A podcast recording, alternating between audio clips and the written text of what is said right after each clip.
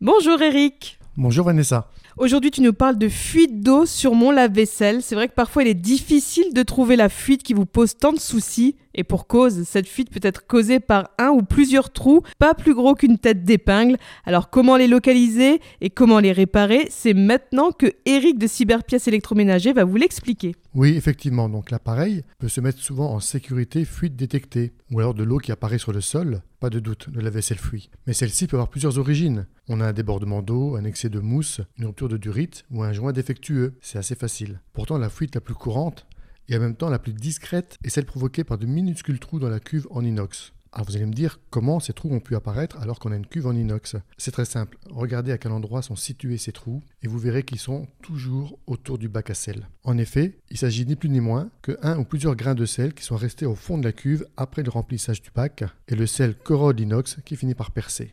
Alors comment repérer et surtout comment réparer ces trous? Oui, parce qu'en raison de leur taille, il n'est pas toujours facile de localiser ces trous. Pour les visualiser, commencez par enlever le bouchon du bac à sel, l'écrou qui le tient fixé à la cuve et les filtres. Munissez-vous d'une baladeuse. En effet, l'astuce consiste à placer la lampe sous le lave-vaisselle, ainsi vous n'avez plus qu'à chercher les points lumineux dans la cuve. Pour boucher les trous, il existe différentes méthodes.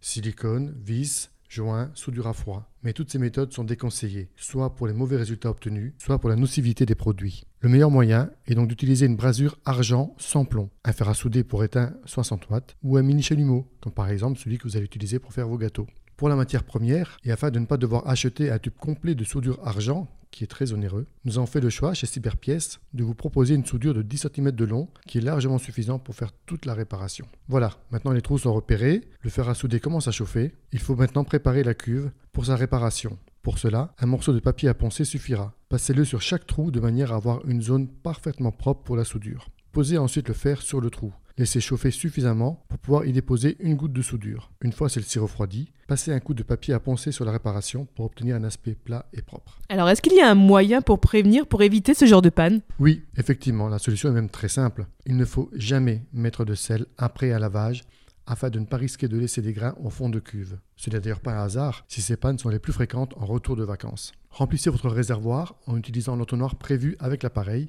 et toujours avant un lavage. L'utilisation de pastilles 3 en 1 ne nécessitant plus l'ajout de sel permet également d'éviter ces inconvénients. Et vous pouvez bien sûr retrouver toutes les pièces nécessaires à votre réparation sur le site cyberpièces.com. Merci beaucoup Eric, à dans 15 jours. Merci Vanessa.